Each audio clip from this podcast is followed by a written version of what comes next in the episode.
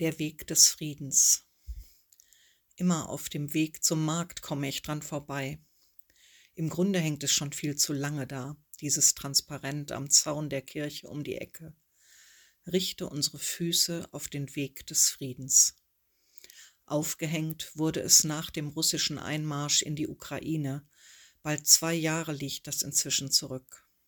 Friedlicher ist unsere Welt seitdem nicht geworden. Seit drei Monaten herrscht Krieg im Nahen Osten und so manche Konflikte schaffen es gar nicht in unseren Nachrichten. So bleibt die Erinnerung und Mahnung weiter nötig. Richte unsere Füße auf den Weg des Friedens.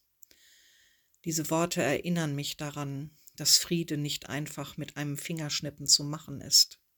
Friede ist ein Weg. Friede entsteht aus vielen einzelnen Schritten. Friede braucht Ausrichtung.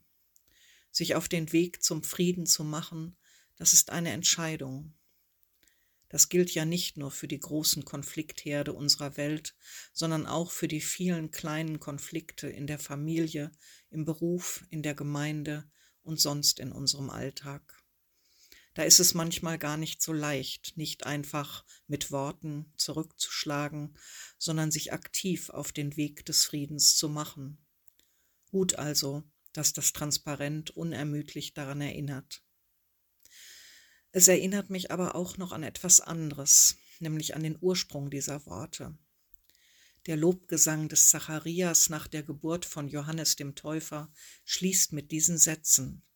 So barmherzig wendet sich Gott uns zu. Ja, wie ein Sonnenaufgang, der die Dunkelheit vertreibt. Alle, die unter dem Todesschatten leben, können aufatmen, er wird uns auf den Weg des Friedens führen. So steht es in Lukas 1, Vers 78 und 79 nach der Übersetzung das Buch. Unsere Schritte zum Frieden sind wichtig, aber wir sind auf diesem Weg nicht allein.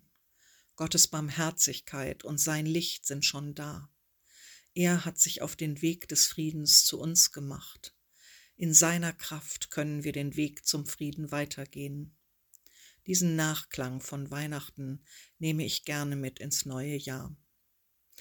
Ich wünsche dir heute mutige Schritte zum Frieden mitten in deinem Alltag.